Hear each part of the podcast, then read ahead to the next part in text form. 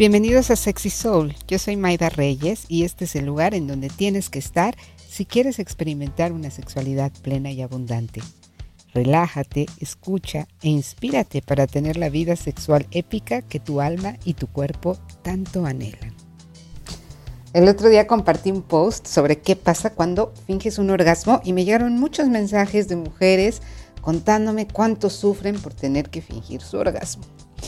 Esta situación es común en muchísimas mujeres y es importante que lo sepas.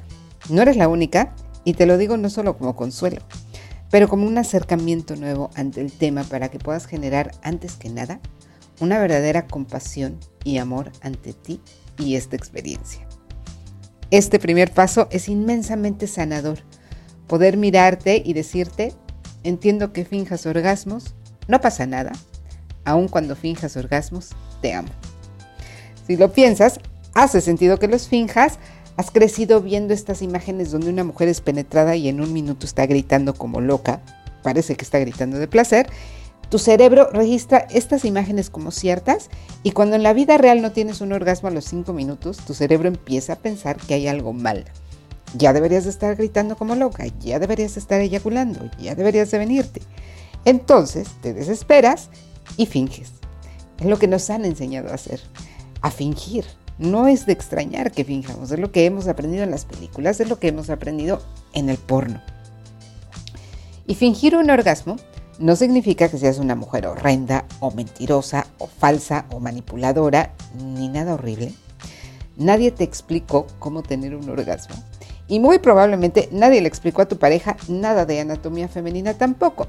En mi escuela de placer vienen mujeres mayores de 20 años. La mayoría no sabe dónde está su punto G, ni que su clítoris extiende sus piernas hasta la entrada de su vagina, ni dónde está el cervix, ni cómo moverse, ni cómo sonar. Tenemos una ignorancia erótica inmensa y esto tampoco es culpa de nadie. Pero si quieres hacerlo distinto, sí es tu responsabilidad educarte y un lugar súper lindo para empezar a educarte son las prácticas de autoplacer. La idea es que separes al menos 30 minutos de tu tiempo para explorar todo tu cuerpo y llenarlo de placer.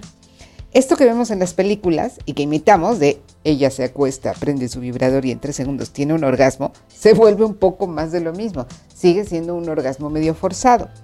Entonces, estas prácticas de 30 minutos te ayudan a de verdad erotizar todo tu cuerpo y después tener o no tener orgasmos, pero conocer tu cuerpo de una manera mucho más profunda. Estamos acostumbrados a esta visión del orgasmo forzado. Hay otros orgasmos, los que son reales, los que son profundos, que solo vas a alcanzar cuando estás muy relajada, muy excitada, y esto solo va a suceder después de 30 o 40 minutos de juego previo. Que no quiere decir que tú o tu pareja toquen tu clítoris y lo froten a lo loco por media hora que te muerdan los pezones por 40 minutos, lo que quiere decir es que te seduzcan por 30 minutos, sin presionarte para ser penetrada, sin estar manoseando y frotando tus genitales como locos, sin tener ninguna agenda, sin esperar tener orgasmos, sin presionarte a que hagas nada.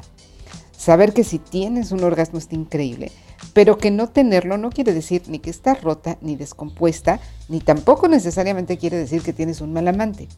Son muy pocas las mujeres que pueden tener un orgasmo siempre, y esto también puede ser muy tranquilizante. Los orgasmos son espectaculares, sin duda, y claro que te deseo que tengas todos los que quieras, pero también quiero que sepas que no tenerlos no es grave ni malo, es normal. Y también quiero que sepas que si quieres tenerlo siempre es posible. Aunque tengas 80 años y nunca hayas tenido un orgasmo, puedes tenerlo. Aunque ya los tengas y solo quieras tenerlos mucho más potentes, siempre todas podemos tener más y mejores orgasmos. Solo es cuestión de paciencia, de mucha práctica y parece mentira, de soltar el objetivo. Los mejores orgasmos llegan cuando no los estás buscando. Así que quieres dejar de fingir orgasmos, deja de fingirlos, así de fácil. Y en pareja, acostúmbrense, en lugar de preguntarte, ¿ya te viniste? como si fuera una obligación, platica cómo te sentiste, qué te gustó, qué quieres intentar de nuevo, qué te gustaría experimentar en otra ocasión. Permítete tener experiencias sexuales menos exigentes, más compasivas y gentiles, sin volver al orgasmo esta cosa que tienes que alcanzar o fingir. Espero que hayas disfrutado muchísimo de este audio. Voy a estar compartiendo contigo muchas técnicas y herramientas de sexualidad sagrada que te ayuden a vivir esa sexualidad plena que tu alma y tu cuerpo anhelan. Si te gustó este contenido, sígueme en Instagram, sexysoul-mx, y si estás interesada o interesado en nuestros cursos, talleres y sesiones individuales, manda un WhatsApp al 4434 71 27 56. Yo soy Maida Reyes y esto es Sexy Soul. Hasta la próxima.